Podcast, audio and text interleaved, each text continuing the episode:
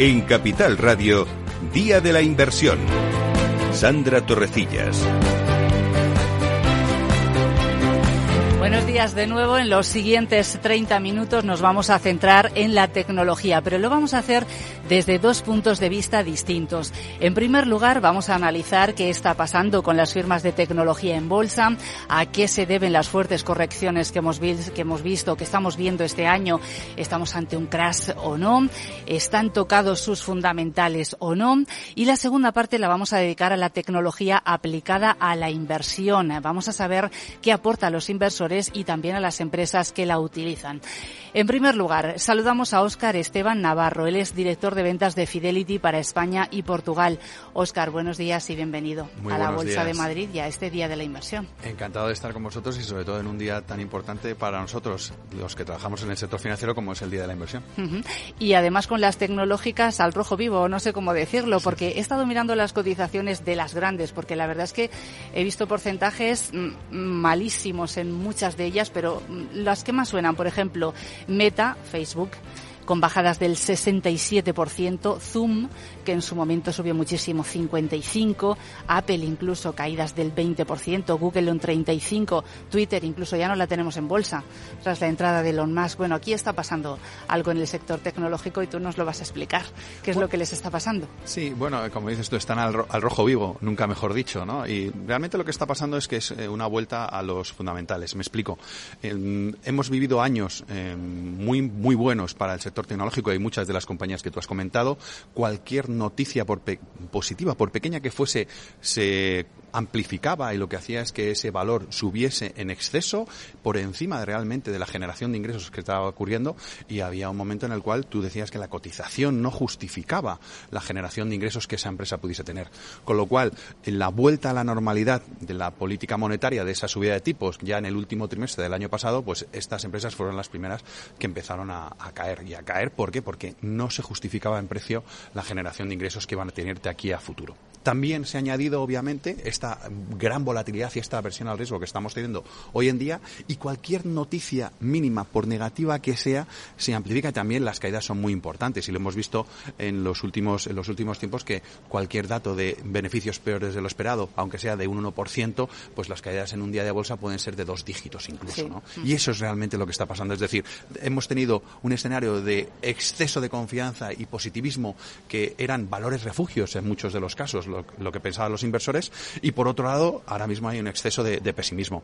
Para nosotros creemos que los fundamentales están ahí y los fundamentales estructurales de lo que es la inversión tecnológica y la tecnología en sí están, no están tocados, al contrario, están refortalecidos. Lo que sí que es verdad que lo que hay que hacer es analizar muy bien y buscar esas compañías que justifique en precio la generación de ingresos que tienen. Hmm.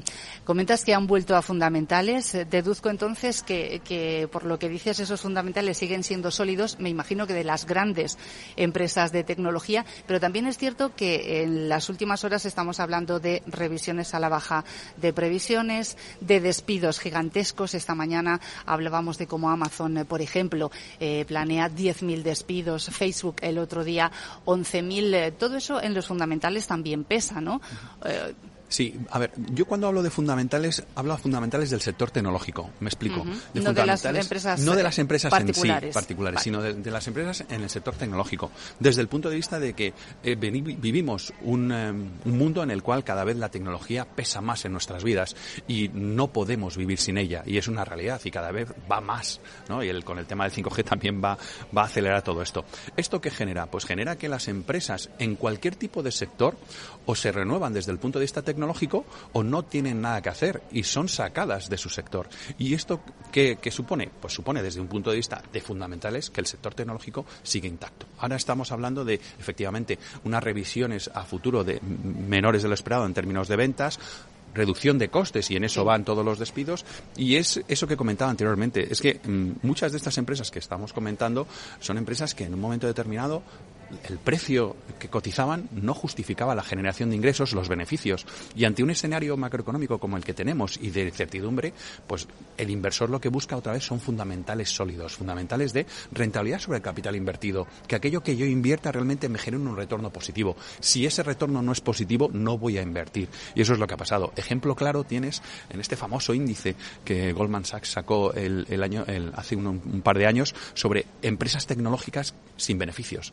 Y esas empresas tecnológicas sin beneficios a raíz de lo que es la disrupción tecnológica con el tema del COVID y estar en, casa, pues subieron como la espuma y no generaban ningún tipo de beneficios. ¿Qué pasa? Que vino el último trimestre del año pasado, empezaron a subir los tipos de interés y esas empresas fueron las primeras que cayeron y cayeron muy, muy agresivamente. ¿Por qué? Porque los fundamentales no lo sostenían. Es ahí donde nosotros tenemos que valorar y ver que estructuralmente el sector tecnológico está aquí para quedarse y las empresas en todos los sectores tienen que dinamizarse, pero por otro lado, desde el punto de vista de análisis inversor, tú tienes que saber cuáles son los fundamentales de esas empresas y si el precio justifica, justifica o está justificando esa generación de ingresos futuro. Mm. Bueno, casi siempre que se habla de tecnológicas eh, se comenta el crash de las.com. Eh, en este momento en el que estamos ahora mismo, comentabas hace un instante que había habido un exceso de subida, también probablemente un exceso de bajada, has comentado. Eh, ¿Podemos hablar aquí de burbuja de nuevo o no? Desde nuestro punto de vista, eh, burbuja como tal no creemos que, sea. ¿Por qué? Porque muchas de las empresas que en aquel momento sufrieron ese crash de la burbuja tecnológica ya no existen. El sector tecnológico es muy sabio y el sector tecnológico es capaz de reajustarse y reactivarse a sí mismo y hay empresas que en un momento determinado, grandes empresas, que en aquella época a lo mejor no generaban esos ingresos, esos beneficios. Las empresas que en su momento tiraban al alza. Hoy en día estas empresas que han tirado muy al alza sí son empresas que tienen una generación de ingresos robusta, con un montón de subsectores que les generan ingresos. Lo que pasa es que el precio de la cotización ah, iba demasiado acelerado, iba demasiado al alza y muchos de esos ingresos no justificaban el precio que cotizaban. Es lógico y normal que en una corrección como estamos viviendo, pues los precios se vuelvan a ajustar y eso es lo que estamos viviendo. Ahora mismo hay muchas de esas empresas que ahora mismo son, desde un punto de vista de valoraciones, muy interesantes, a pesar de la incertidumbre y de que cualquier connotación negativa en el corto plazo genere una caída superior a de la que supuestamente debería tener porque las cotizaciones actualmente están más ajustadas que antes. Los PERES actuales no tienen nada que ver con los PERES que en aquella época tenían esas empresas que en aquel tiempo, aquel el crash del punto com sufrieron. Oscar, hmm. en eh, vuestra firma tenéis el fondo Fidelity Global Technologies. Em, cuéntanos eh, en qué invierte y cuáles son, cómo, cómo va y en qué invierte qué está haciendo. Bueno, el Fidelity Funds Global Technology es uno de los fondos con mayor volumen dentro de lo que es el, sector tecnológico, la inversión en el sector tecnológico. Y la clave de su éxito es esa valoración de las compañías y entrar en compañías que tengan un precio atractivo, un potencial de valorización porque justifica la generación de ingresos de esa compañía ese potencial al alza. El, el gestor tiene múltiples eh, temáticas dentro de ese sector tecnológico. Ahora mismo estamos todo el tema relacionado con la inversión en, el 5G, todo el tema relacionado con búsqueda de software, con el B2B, eh, con el tema de la nube, eh, seguridad digital, etcétera, etcétera. Pero buscando empresas que actualmente tengan justificadas unas valoraciones atractivas. No va a comprar una empresa, por muy buena que sea, si esa valoración es muy alta y no se justifica el precio la generación de ingresos que tiene. Esa es la clave del éxito a largo plazo que ha tenido el Fidelity Funds Global Technology. Oscar, mm. ¿en este fondo tenéis semiconductores? Eh, sí, correcto. Obviamente el semiconductores es un sector del sector tecnológico. Te lo decía por la operación de las últimas horas eh, de, bueno, de las últimas horas, no me imagino que habrá ido comprando, pero lo hemos conocido en las últimas horas, esa inversión de Warren Buffett eh, que ha desvelado en las últimas horas que se ha hecho con una participación valorada en más de 4.000 millones de dólares en TSMC, en Taiwan Semiconductor algo ha debido ver. Warren Buffett, que normalmente no es partidario de las tecnológicas, o no lo era, porque después sí que entró en IBM, después salió y Apple es su principal inversión ahora mismo. Como buen inversor a largo plazo, eh, lo que lo que habrá estado viendo Warren Buffett eh, en ese sentido es que ahora sí que está justificado el precio por el cual se tiene que pagar eh, esa compañía de semiconductores. Nosotros el tema de semiconductores ha sufrido bastante, obviamente ha tenido un, un, recorrido al alza muy importante en los últimos años y ha sufrido bastante últimamente por el tema de las cortes de suministros de las cadenas de producción. Eso es lógico y normal, también una menor demanda.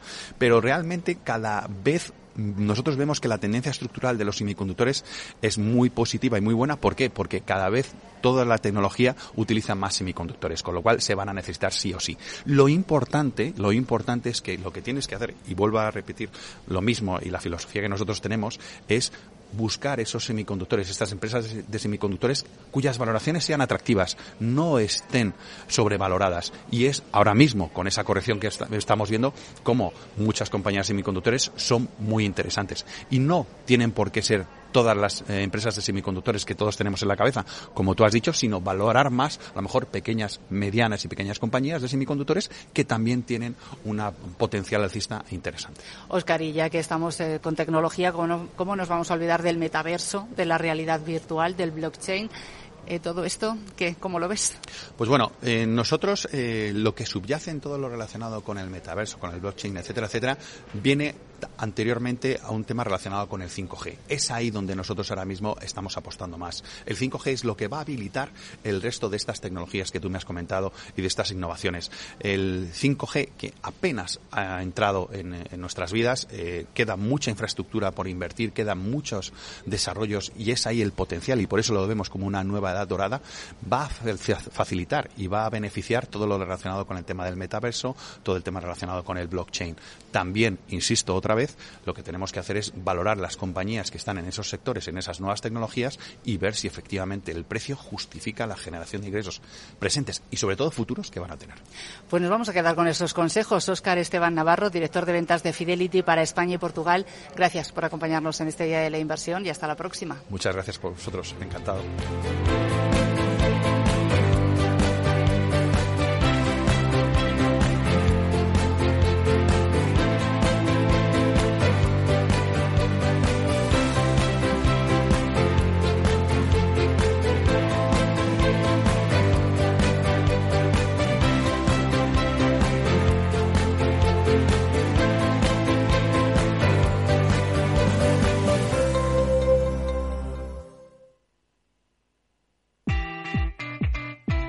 La volatilidad de la energía y la apuesta por la sostenibilidad están acelerando la transición energética y digital. Madrid acogerá el 16 y 17 de noviembre el Smart Energy Congress, organizado por Enertic, donde se analizarán las claves de esta transformación a través de la tecnología y la innovación. Un mundo de retos y oportunidades. Inscríbete gratuitamente en el Smart Energy Congress. Te esperamos el 16 y 17 de noviembre en IFEMA.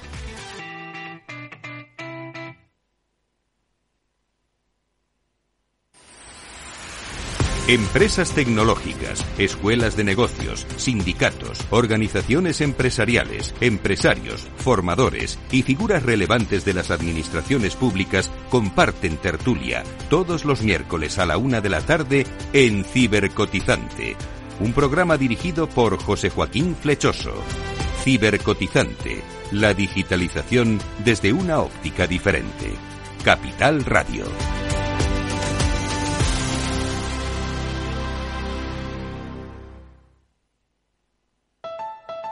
Escucha cada jueves, a partir de las 11 de la noche, en Líderes Globales, las entrevistas que Raúl Castro nos trae desde Florida.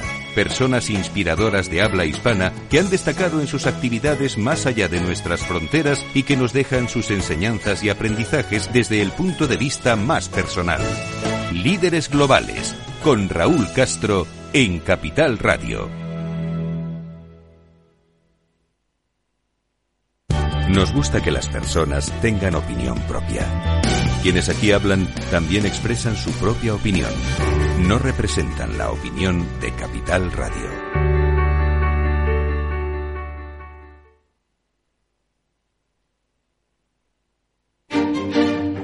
Los viernes en Capital Radio, la salud protagonista Valor Salud. Industria, pacientes, profesionales y directivos del sector. Investigación y todas las áreas del mundo de la salud y sanidad con sus personas y empresas. Evolución de la pandemia. Novedades de nuestra medicina y sus profesionales. Con los expertos y destacadas empresas. Valor Salud. Cada viernes a las 10 de la mañana, la salud protagonista con contenidos claves y un estilo propio. Valor Salud. Con Francisco García Cabello.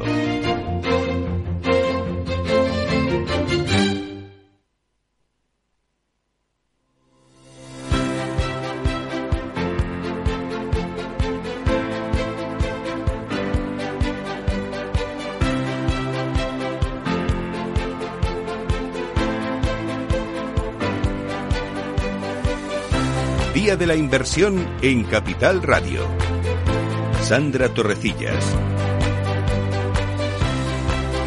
Nuestra siguiente invitada es Carlota Corral eh, Cascón. Ella es desarrolladora en Indexa Capital. Carlota, buenos días y bienvenida a este Día de la Inversión. Buenos días, Sandra.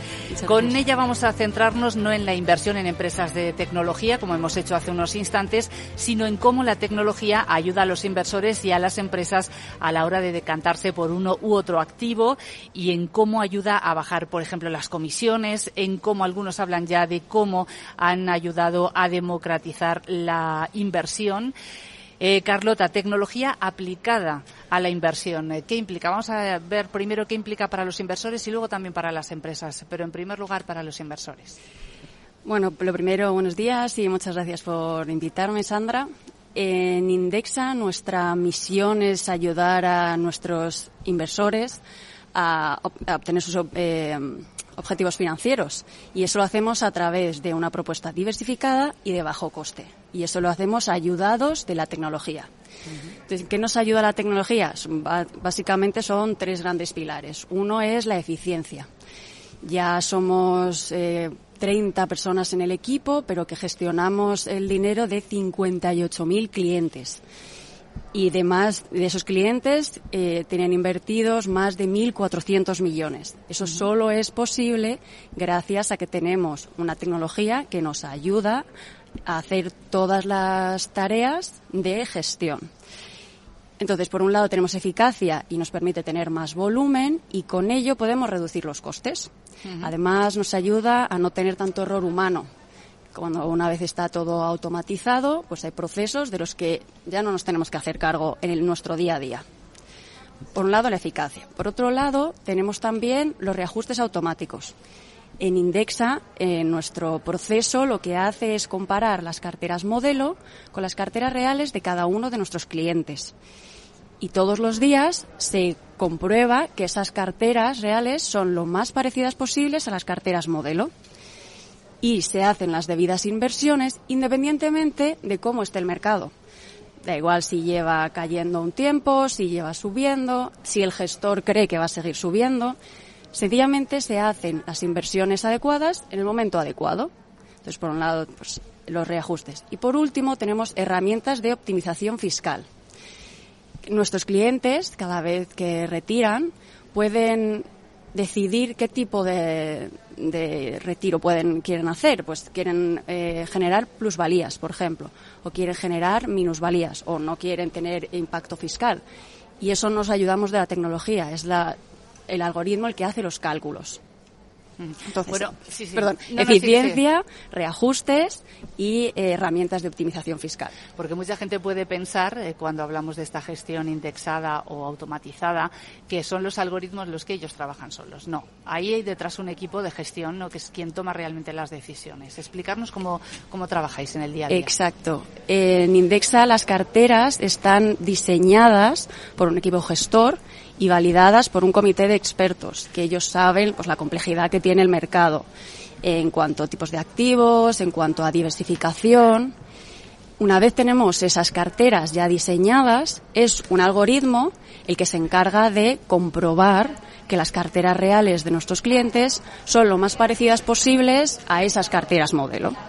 ¿Y habéis percibido que hay todavía algo de recelos por esta automatización o los inversores eh, ya están confiados en ello? Todavía nos siguen preguntando si es un algoritmo el que toma las decisiones, cuándo invertir, cuándo no, cuándo retirar mi dinero. Es Hay otro tipo de empresas que hacen eso, pero en Indexa Capital no hacemos eso. Ajá. ¿Y cómo les convencéis? Bueno, me imagino que comparte de lo que me has dicho, ¿no? Explicándoles cómo son los gestores los que están detrás ahí en el día a día. Eh, bueno, también mencionabas al principio, Carlota, cómo habéis conseguido a través de esta tecnología que se abaraten las comisiones. Eh, ¿Ahí cómo trabajáis? Bueno, en Indexa Capital nuestro principal objetivo es reducir las comisiones de nuestros clientes para conseguir mayor rentabilidad a largo plazo. Entonces, el cliente medio paga unas comisiones de 0,50% anualizado. Ahí están incluidos nuestros gastos de gestión, que de media son 0,30%, los costes de los instrumentos, que de media son 0,08%, y los costes de depositaría, que son 0,12%. Todo ello suma 0,50%. Son unos costes muy bajos. Competitivos ahora Muy competitivos, sí. Muy bien. La tecnología mm, nos has explicado cómo ayuda a los inversores o cómo puede ayudar, pero también favorece a las empresas que utilizan esa tecnología eh, y las hace que sean rentables, eh, como es el caso de Indexa Capital, porque ahora mismo eh, ya es una empresa que podemos decir que es rentable, ¿no? Efectivamente. Desde 2019, Indexa es el primer robo-advisor, gestor automatizado, como se dice, eh, que es rentable. El año pasado, eh, como Indexa, obtuvimos de eh, 600.000 euros de, rentabilidad y, eh, y como grupo ya obtuvimos 260.000 euros. O sea que que está muy bien. Bueno, empresa rentable y con objetivos claros por delante, uno de ellos incluso, ya que estamos aquí en la bolsa, pues salir a bolsa, ¿no? ¿Para cuándo? Efectivamente. Tenemos apuntado que en junio de 2023 eh, haremos un listing en BM Growth y con el objetivo de salir al mercado continuo. Eh, Carlota, para los eh, inversores que nos están escuchando ahora, en este Día del Inversor, ahora mismo, eh, ¿qué carteras estáis trabajando especialmente? ¿En qué sectores? Cuéntanos. Bueno, en Indexa tenemos una cartera por capitalización, que es la de la común y hace relativamente poco, a finales de abril, lanzamos nuestro servicio de gestión de carteras ISR. Pues eh, Carlota Corral eh, Cascón, eh, desarrolladora en Indexa Capital, muchas gracias por acompañarnos en este Día de la Inversión. Y bueno, espero que el año que viene nos veamos por aquí, en esa salida de bolsa. Espero y que, todo vaya con mucho éxito. Muchísimas gracias. Hasta luego. Hasta luego, buen día.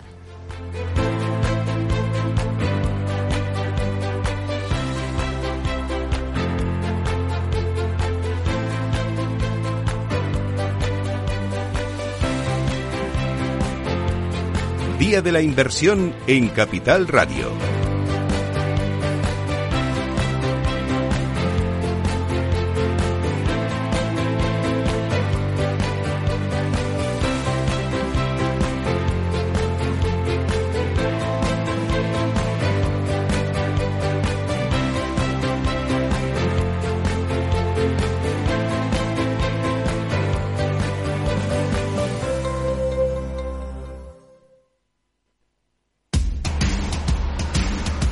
Pierdas detalle de todo lo que afecta a tus inversiones y a tu bolsillo. Toda la información en Mercado Abierto con Rocío Arbiza, de 4 a 7 de la tarde en Capital Radio.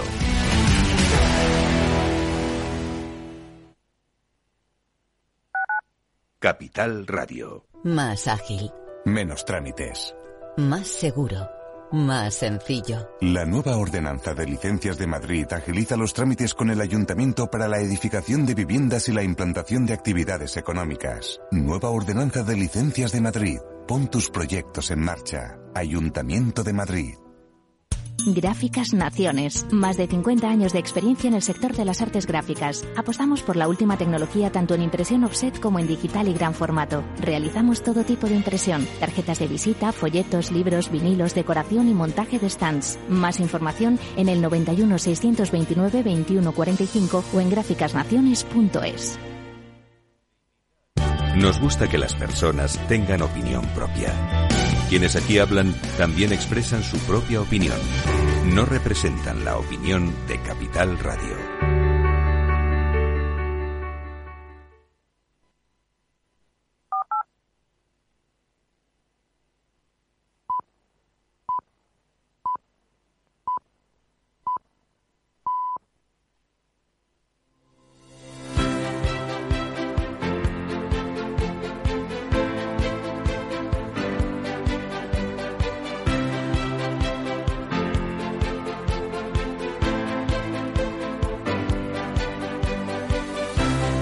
Día de la Inversión en Capital Radio.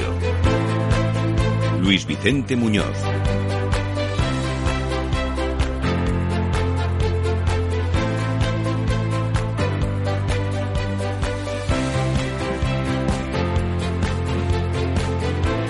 Llega una pregunta a nuestros oyentes. eh, ¿Qué tal estáis de salud? De la salud nos vamos a ocupar en el Día de la Inversión en Capital Radio. Es una de las inversiones, de, las formas de invertir más interesantes de nuestro tiempo, seguramente. Podríamos incluirlo en el capítulo de megatendencias, claramente, porque el cuidado de la salud se ha convertido hoy en día en una necesidad que está conectada con muchos ámbitos, con aquellas inversiones que tienen impacto en la sociedad, tiene conexiones con la tecnología igualmente, tiene conexiones, bueno, pues con todo lo que hay en nuestra vida. Así que en este día de la inversión abrimos capítulo de la salud con dos referentes en este, en este mundo, con sus productos y con su trayectoria, con su experiencia de inversión en salud. Están con nosotros aquí en directo Ana Gómez, es analista especializada en el sector salud de Renta 4. ¿Cómo estás, Ana? Bienvenida. Hola, buenos días, muchas gracias. Y Diego Andrés Gutiérrez, es el responsable de atención y servicios a los clientes en Latinoamérica, en Iberia, de Candriam, una gestora que también es referencia en este tipo de inversión. ¿Cómo estás, Diego? Muy buenos días, muchas gracias por la invitación. Pues bienvenido. Vamos a hablar de cómo está ahora mismo la inversión en salud. ¿Creéis que sigue, Diego, siendo una tendencia la salud? En efecto, hay tres megatendencias dentro del sector salud que seguimos apostando por ellas. La primera de ellas consideraremos que es el envejecimiento de la población. Cada día vemos que la población sigue más envejecida, la población por encima de los 60 años sigue creciendo. Hay otra megatendencia dentro del sector salud que es bastante destacada, que es el gasto medio per cápita en el sector salud. Conforme la población va envejeciendo, vemos que gasta más. Y luego tenemos la megatendencia de los países emergentes. Los países emergentes siguen creciendo y siguen necesitando acceder a, a ese sector salud. Luego tenemos como tres megatendencias que, que están claramente apostando al alza por el sector. Bueno, y que están conectadas entre sí Entre también, sí, sin ninguna duda. Ana, ¿cómo, ¿cómo lo veis vosotros? Pues también defendemos esa visión. Al final están siendo tiempos muy convulsos para la, para la inversión. Creemos que en este entorno eh, debemos buscar aquellos sectores que mejor nos ayuden a capear eh, todas esas turbulencias y la inversión en megatendencias y en concreto en salud creemos que cumple con, con esos requisitos. ¿no? Como decía Diego, eh, hablar de megatendencias y hablar de salud es hablar de demografía, es hablar de gasto per cápita en salud, envejecimiento poblacional, eficiencias, innovación y al margen de las turbulencias que podamos tener en el corto plazo, creemos que esos fundamentales se mantienen intactos y que son un buen compañero de, inversión. Vamos a entrar a fondo en vuestros fondos de inversión. Perdón por la redundancia, pero es lo que vamos a intentar hacer en los próximos minutos. Ser muy útiles, muy descriptivos, ayudar a nuestros oyentes a entender em, dónde pueden estar las oportunidades ahora mismo en el sector salud. Pero antes, por dar contexto, me gustaría que em, transmitierais también cómo veis el mercado para este tipo de inversión. ¿En qué, en qué punto estaríamos, Diego? Pues primero de todo tenemos que hacer un poco la visión panorámica de cómo vemos Estados Unidos y Europa. En Estados Unidos sí que vemos que la inflación empieza a bajar lentamente, pero seguimos apostando por una subida de tipos de la Reserva Federal de 0,75 puntos básicos para, para este cierre de año. El mercado laboral sigue bastante sano y eso es lo que preocupa a la FED también, de que el pleno empleo sigue ahí. y va a seguir ahí, a pesar de la destrucción de, los trabajos que hemos visto, especialmente en el sector tecnológico, pero va a seguir ahí. Y, y, la Cámara de Representantes, tanto del Senado como del Congreso, hemos visto que hay cierta paridad, que al final no todo era republicano, no todo era demócrata, sino que ha habido un cierto contrapeso. Entonces, para el sector salud sí que seguimos apostando por una visión positiva dentro de este aspecto, porque ha, habido como contrapartes, como contrapesos, y no hay una clara victoria por el Partido Demócrata o Republicano en el sector salud. Y en lo que respecta a Europa, pues sí que es verdad que seguimos un poco a la cola, porque la inflación sigue por encima del 8% y parece que va a seguir un tiempo por encima de ese 8%. Y a, a nivel países vemos que hay un poco de fragmentación y que no hay una visión clara por parte de los países en tener una visión de conjunto y sí que nos puede lastrar un poco en ese aspecto. Es defensivo, ¿no? La salud es defensiva. Por supuesto, en el actual contexto, y lo hemos visto, caídas de mercado a nivel de renta variable de menos 30, pues eh, un, sector salud te puede caer un 10, un 15%. Es, es, aporta ese sector defensivo. Sí, sí, incluso menos. Estaba mirando el, fondo de, de, ANA, menos 7, está por debajo de los dos dígitos, ¿no? De hecho, está ahí entre los mejores del sector. Eso es, sí, llevamos una rentabilidad este año del menos 6%.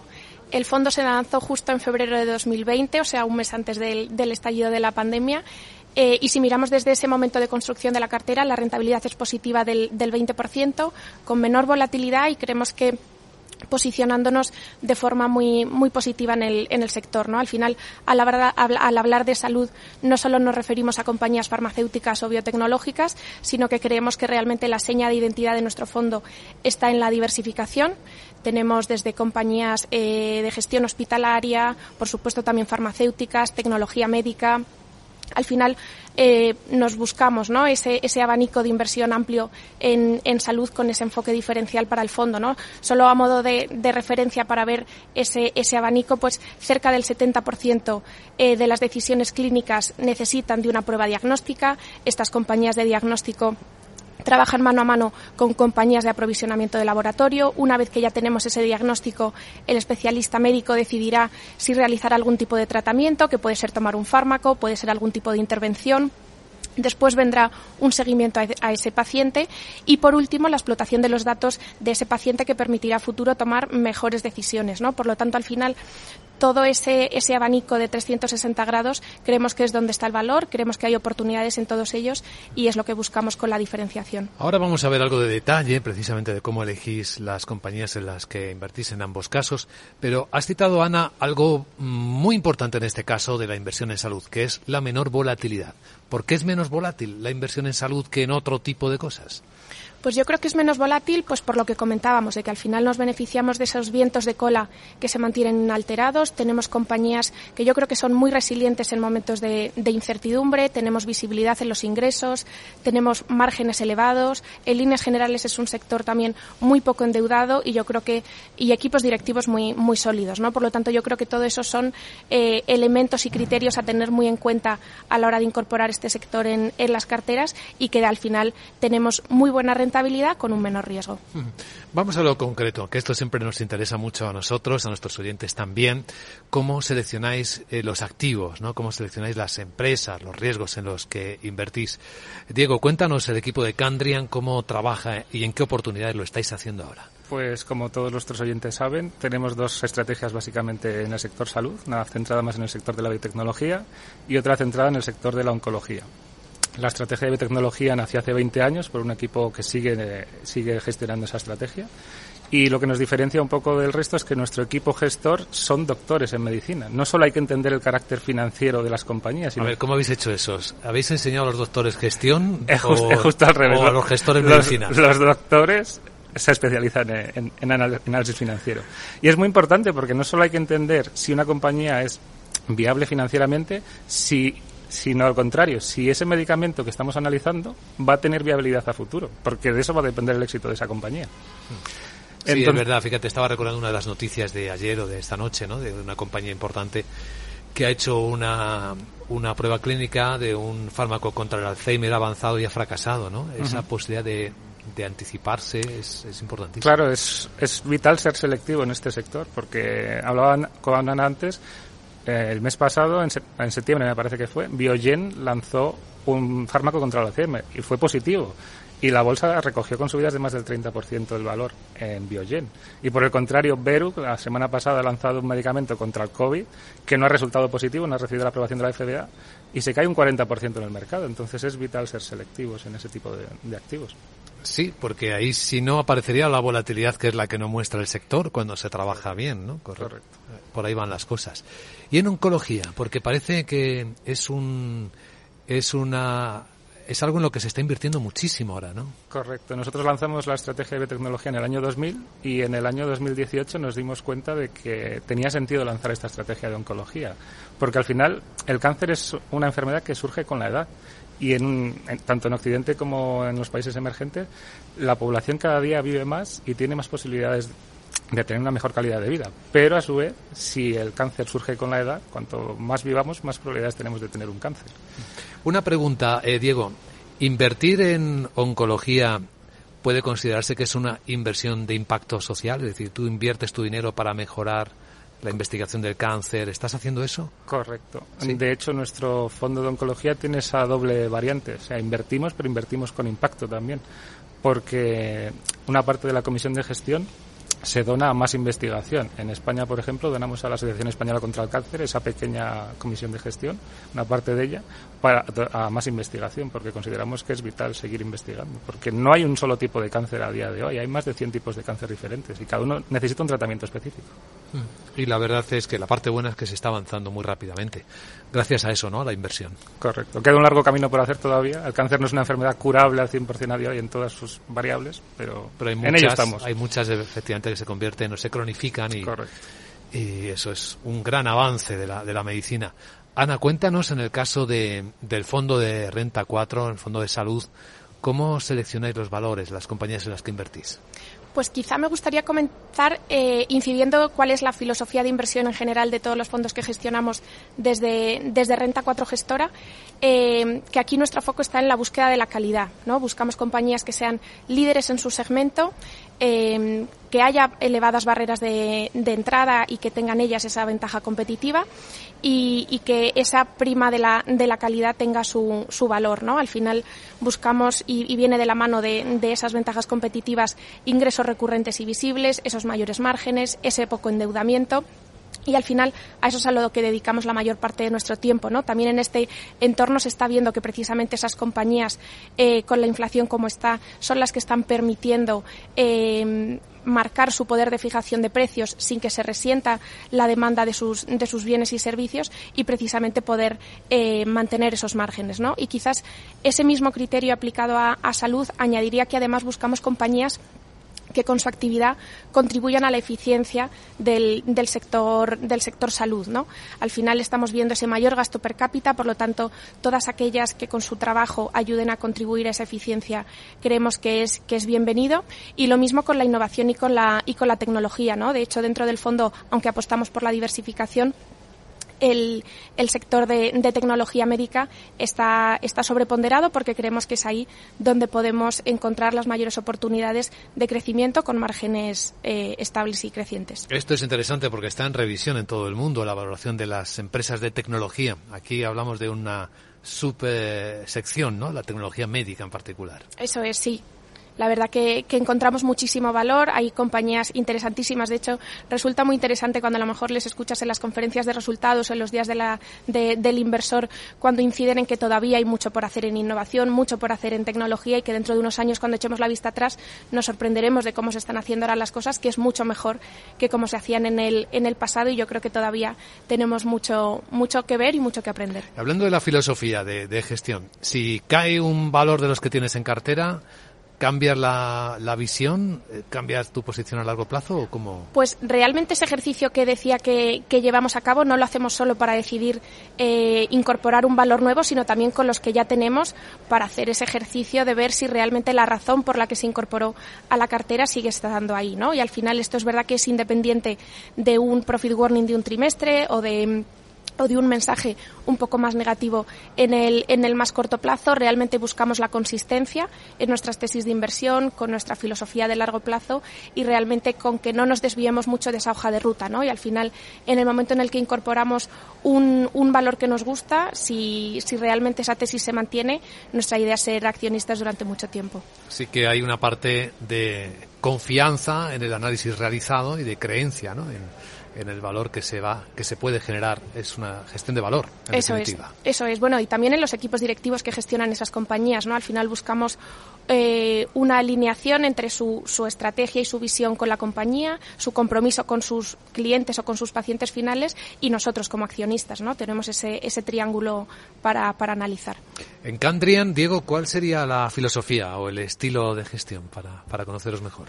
Pues un poco como ha comentado Ana, también una visión a largo plazo, eh, analizar las compañías muy bien, tanto desde el punto de vista financiero como desde el punto de vista médico, que tengan viabilidad esos medicamentos que estamos analizando y somos accionistas de largo plazo también. Eh, si nos gusta un valor, nos podemos quedar años en él, salvo que cambien las circunstancias de mercado o que haya un profit warning que el medicamento no ha llegado a, a buen término pero seguimos apostando por esa filosofía. También imagino que Ana estará conmigo. El sector vive un auge de money, o sea, de operaciones de compras entre ellos es brutal. Y eso sí que te cambia, claro. De hecho, las operaciones medias en cartera para nuestros fondos son entre 5 o 7 operaciones al año. Estamos eh, aproximadamente en 5 este año y es que el poder de capacidad que tienen estas compañías de compra generan mucha caja, generan mucha liquidez. Al final las patentes están ahí y pueden tener una patente durante 10 años de un medicamento y el precio es el que es. Si tú necesitas ese medicamento lo vas a comprar. Y al final ese nivel de liquidez que tienen estas compañías, cuando desaparece la patente, pues pueden, eh, les interesa comprar igual otra compañía que tenga algo análogo o que sea complementario para su compañía. Y es lo que hemos visto a lo largo de, los años que se repite, es una constante en el sector. Antes citabas algunos casos que nos pueden ayudar a entender mejor cómo se invierte en salud. Nos gustaría que nos que eligieras algunas un par de, ejemplos en los que el equipo de Candrian está invirtiendo ahora mismo en salud. Pues dentro del sector de biotecnología eh, apostamos por empresas de gran capitalización. Como hemos comentado anteriormente, Biogen, por ejemplo, que es una compañía que ha realizado un tratamiento sobre el Alzheimer, ha sido positivo y, se ha reflejado en bolsa. No obstante, seguimos eh, siendo cautos. Mm, no todos los valores nos van a salir bien a la primera, ni todos los valores eh, pueden hacer un profit warning cada día, pero seguimos apostando por, por, valores de crecimiento, de calidad, como comentaba Ana, y que, y que tenga una visión de largo plazo y que tenga sentido. ¿El componente de volatilidad eh, le importa mucho al equipo de gestión? Eh, en efecto, es, es, es, una demanda importante. Dependiendo del tipo de compañías en las que invirtamos, sí que es verdad que tenemos la mayor parte de la cartera en large caps, en, de gran capitalización y mediana capitalización, pero hay un componente de small caps que siempre es interesante, porque igual está en una fase de desarrollo que a día de hoy no es incipiente, pero que puede tener potencial a largo plazo. Y esa pequeña parte de volatilidad que te dan las pequeñas compañías, pues también es un poco de alegría a la cartera, pero hay que saber contraponer pesos. Si es la pimienta, se suele decir en el mundo de la inversión, ¿no? Sí. Las de pequeña capitalización son las que te pueden dar gratísimas sorpresas y según su proporción, pues bueno, pues el riesgo es bastante más, sí. más limitado. ¿Cómo lo hacéis en Renta 4, Ana? Pues, por ejemplo, eh, una compañía que, que forma parte del, del, fondo desde el inicio es Edwards Life Science. Es una compañía de, de cardiología americana que ha desarrollado eh, válvulas cardíacas para intervenciones mínimo invasivas y realmente cumple con los criterios que veíamos hace un momento de esa calidad, esa visibilidad y ese equipo directivo que, nos convence. ¿no? Al final eh, son intervenciones para operaciones eh, como la estenosis aórtica, de mucha prevalencia en la población, asociada a ese envejecimiento de la población y que al final es crítica para, para el paciente. ¿no? Pues bueno, esta compañía ha desarrollado estas válvulas eh, y es líder en este nicho. ¿no? Al final, la intervención, gracias a que es mínimo invasiva, eh, el paciente no tiene que ser sometido a anestesia general.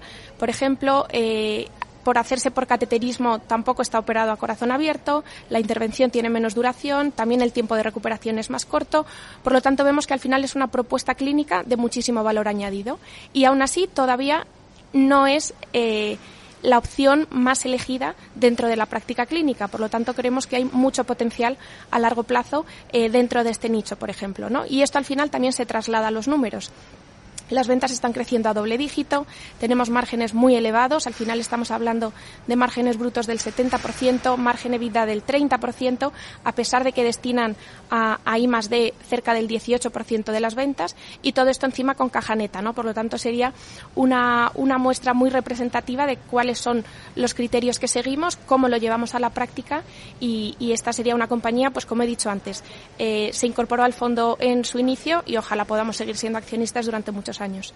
Dejadme preguntaros eh, sobre el COVID y las vacunas y las empresas que las han desarrollado y comercializado, que para muchos inversores pues han sido siempre un foco de, de atracción, ¿no? Pensando en que, bueno, algunas habrían dado, si me permite la expresión, un pelotazo, ¿no? Al, al colocarse en posición ventajosa en el mercado. Ah, ¿Las habéis tenido en cartera? ¿Qué opináis de, de ellas en, en Cantrian, Diego? Sí, en efecto, una gran parte de, de ese tipo de compañías ha sido analizada por el equipo y algunas de ellas siguen estando presentes. Sí que es verdad que tenemos que diversificar, no toda la compañía va a ser vacuna COVID por a día, a día de hoy, pero sí que es verdad que durante la pandemia supuso una generación de alfa importante para, para, para esas compañías. A día de hoy, eh, en algunas sí que hemos reducido peso, en otras mantenemos la exposición, pero seguimos considerando que es importante, es parte core de su negocio. Reducido peso ya, ¿no? Ya Sí. no es lo de antes. Tiempos pasados fueron mejores. Aunque todavía está ahí, ¿no? Sí. Sí que hay cierta pelea viva al respecto. ¿Y Ana, en vuestro caso? Pues en nuestro caso sí que teníamos exposición a, a Pfizer desde antes de, de la pandemia y, y seguimos teniendo presencia en, en, esa compañía, pero por ejemplo en el caso de Moderna o BioNTech no hemos tenido es, exposición a, a, ellas. La verdad es que justo el otro día les escuchaba porque presentaron resultados Moderna y Pfizer y claro, a, a, al margen de que 2023 será un año de, transición, sí que las dos apuntaban a un escenario endémico en el que eh, la vacuna del COVID, por lo menos en número de dosis, eh, pueda ser bastante parecida al escenario que tenemos ahora mismo con la gripe, que son más o menos entre 500 y 600 millones de dosis al, al año. Bueno, veremos si esto es así o no, pero está claro que que por lo menos las compañías que están posicionadas en, ese nicho de, de desarrollo de, las vacunas sí que lo ven así y yo creo que luego se ha acelerado una tendencia muy importante con, el avance de, vacunas de ARN mensajero y que pueda haber otras muchas indicaciones que se beneficien de, esta tecnología que, el COVID ya ha quedado validada y más que respaldada. Estamos hablando de la inversión en salud en este, en este momento en Capital Radio, en el Día de la Inversión, con Ana Gómez de Renta 4 Gestora, con Diego Andrés Gutiérrez de Candria. Eh, invertir en salud, lo único que quizás tiene el universo de empresas más limitado a países desarrollados, ¿no? A mercado americano, que es donde están casi todas ellas, ¿no? Eso te obliga, en cierto modo, a estar en una zona del planeta en lugar de diversificar más, ¿no, Ana? Sí, de hecho, bueno, nosotros en el, en el fondo no tenemos limitación ni por capitalización ni por, ni por región geográfica, pero es cierto que al final, como decías, en Estados Unidos es donde están las compañías y es donde tenemos la mayor exposición, cerca más o menos como de, en torno a un 70% de la cartera, que tenemos 70 valores, pues es en compañías en, en Estados Unidos, sí. E incluye además de eh, activos de renta variable algo de renta fija, deuda corporativa de alguna de estas compañías o no? No, todo lo que tenemos es renta variable internacional. ¿Y en vuestro caso, eh, Diego? Pues para nosotros sí que tenemos un primer filtro de liquidez, que sería empresas de capitalización por encima de los 100 millones de dólares. Pero como comentan, al sesgo y la innovación sigue estando en Estados Unidos. Entonces, en torno al 60% de la cartera estaría más preponderada a Estados Unidos, que al final es donde está la innovación, donde están las grandes Big Pharma. Tenemos algo residual en Europa y, y también algún, alguna compañía en Japón, por algo de innovación también, sector healthcare. Esa es la pregunta. ¿Qué se está moviendo en el mundo, en este, en este campo de la salud? ¿Dónde pues, se ve algo de, de, movimiento? Pues tenemos, como comentaba Ana, desde innovación MedTech hasta grandes Big Pharma, pero también no solo a, a nivel compañías que producen medicamentos, sino también que desarrollan nuevas tesis de inversión y que, y que hay que estar al día de, de la innovación eh, en esos aspectos. Pero generalmente, como decimos, casi siempre tenemos un sesgo a Estados Unidos porque es donde está la innovación de este tipo de, de empresas. Así que supongo que vuestros gestores por la mañana, además del Wall Street Journal, el Financial Times, se leerán en las revistas científicas, ¿no? Totalmente. Aparte de las revistas científicas, también acuden a congresos. Ahora es todo virtual con, con la pandemia post-COVID. Antes podían acudir a congresos más presencialmente. Ahora es más cómodo también acudir a un congreso en Nueva York sobre medicina o, o, o en otro país del mundo. Pero generalmente hay que estar al día. Al final, este tipo de compañías tienes que estar muy al día, muy encima de las compañías, de en qué fase de desarrollo del medicamento estamos, cuáles son las perspectivas de cara a futuro de estas empresas y, cuál es eh, la apuesta de valor, eh, el I más D de esa compañía. ¿Y no es un problema eh, la limitación a veces de la información por razones de propiedad industrial o sensibilidad de los avances en la investigación? Yo creo que en parte sí, en parte no. Todo el mundo tiene sus patentes y todo este tipo de empresas tienen sus patentes, pero también los informes financieros que reciben los gestores, y Ana también nos podrá comentar un poco más de eso, también hay cierta transparencia. Sí. No todo está tan capado. Sí, es cierto eso, Ana. Sí, yo creo que sí. Es verdad que al final, eh, cuando las compañías están en, etapas más tempranas ¿no? de desarrollo clínico, pues es verdad que pueden ser que dar menos información, pero también quizá porque tienen en el pipeline muchas eh, oportunidades y quizás no se centran en las que están en, etapas, como digo, más, más tempranas, pero yo creo que como muchas de ellas, al ser compañías cotizadas, acaban siendo muy transparentes y, y acaban compartiendo mucha información. La forma de trabajar del equipo de gestión es como cuenta Diego también en, vuestro caso, o sea, hay que ir a los congresos médicos, hay que leerse los papers que publican estas revistas científicas. Sí, bueno, al final estamos suscritos a un montón de revistas, asociaciones de cardiología, de diabetes, etcétera, para estar al tanto de, las últimas innovaciones y sí, muchos eventos eh, ahora más online para, para poder estar al, al día de todos. Y dejadme preguntaros, ¿hay ruido en este sector de la salud, ruido informativo, como lo hay en otros tantos, en los que a veces se intenta distraer o llamar la atención sin tener algo detrás que lo fundamente, Diego? Yo creo que había sobrereacción, especialmente en la época del COVID. Todo el mundo quería la vacuna, todo el mundo tenía la mejor vacuna, la que más iba a funcionar. Sí que es verdad que hemos pasado de una etapa de sobrereacción de información a, a estar más cautos pero siempre surgen novedades y siempre hay que estar en el mercado. Nuestros gestores lo saben, que hay que estar ahí y hay que estar atento a las novedades de, desarrollo de medicamentos y de productos. ¿Qué opinas sobre eso, Ana? Sí, bueno, yo creo que al final no hay ningún sector, ¿no? Yo creo que esté exento de, ese ruido informativo y también nuestro trabajo es hacer ese filtro, ¿no? De ver a qué le prestamos más atención y a qué no y hacer ese trabajo de, gestión y de análisis para poder hacer ese cribado, ¿no? Y quedarnos con, la información que realmente es más valiosa y alejarnos de ese ruido a lo mejor más de corto plazo y seguir con ese foco en la consistencia, en el largo plazo y en, y en el foco en nuestras tesis de inversión. Estaba pensando que la exigencia de la gestión de estos fondos, pues lo hace comparativamente más trabajoso que gestionar otro tipo de fondos quizás, ¿no? O sea que hablando del coste de la gestión, más valioso, es más exigente, ¿no? La salud que otro tipo de megatendencias quizás. Bueno, no sé si, si, más que otras megatendencias, yo creo que al final todas las megatendencias comparten ese punto, ¿no? De precisamente por, por tener esos vientos de cola, al final hay que, hay que estar ahí al pie del cañón y, cumplir ¿no? con esos criterios también que nos exigen nuestros, nuestros clientes y nuestros partícipes comisiones de gestión, que siempre es algo importante a tener en cuenta, ¿no? Cuando estamos buscando, además, décimas de rentabilidad, este año ha sido de muy duro para todos los activos y entonces, claro, al final los que sacan pecho son los que consiguen ofrecer mayor rentabilidad y ahí pues la comisión de gestión siempre pesa, ¿no digo? Sí, eh, es, un obvio que en gestión activa, si quieres pagar por calidad, al final tienes que, tienes que pagar esa, esa comisión de gestión. No obstante, también comentar a, nuestros oyentes que esto es una carrera de largo plazo. Nuestro horizonte de inversión para la mayoría de nuestros fondos en el sector salud es de seis años. O sea, ni porque hoy suba un 2, ni porque mañana baja un 10, voy a seguir, voy a seguir ahí, porque al final necesito gestión activa y necesito entender las etapas de un medicamento. Esto es, efectivamente, la inversión en salud, una mega tendencia, una inversión de impacto. Y creo que lo hemos conocido muy a fondo con nuestros invitados, con Ana Gómez, analista especialista en el sector salud de Renta 4 Gestora, y con Diego Andrés Gutiérrez, responsable de relaciones con los clientes en Iberia y Latinoamérica de Candriam. Gracias, Diego. Gracias, Ana. Hasta otra ocasión. Gracias a vosotros.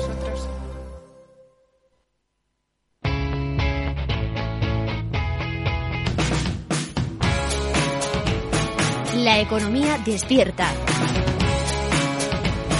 Capital Radio.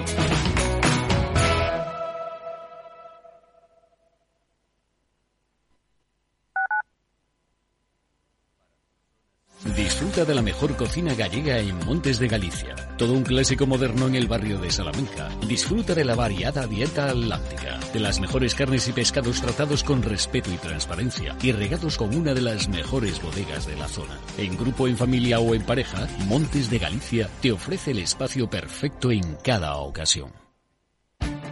Esto te estás perdiendo si no escuchas a Rocío Arbiza en Mercado Abierto. Carlos Doblado, analista de Black Bear Broker. El gran problema que tienen los activos líquidos es que juegan contra nuestras emociones. Cotizan todos los días, nos ponen muy nerviosos. Una variación de 20 y 30% en el precio de los activos no significa que esos activos hayan cambiado en calidad, es decir, pueden caer mucho y, y, y la vida sigue igual. Y eso hace poco confortable el, la renta variable cotizada en, en trayectorias eh, de mercados bajistas. Mercado Abierto con Rocío Arbiza.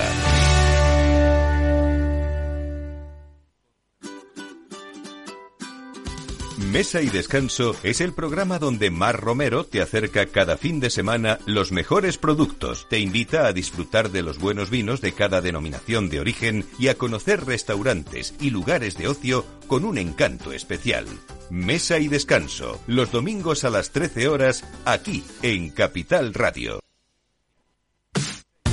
Los viernes en Capital Radio te proponemos descubrir y comprender las estrategias de empresas con éxito que servirán de inspiración y ejemplo para la tuya. Escucha Metaempresas, un programa presentado por Andrés Arenas con la presencia y los consejos de expertos en distintas áreas y profesores de reconocida trayectoria. Todos los viernes a las siete y media de la tarde, Metaempresas, Capital Radio.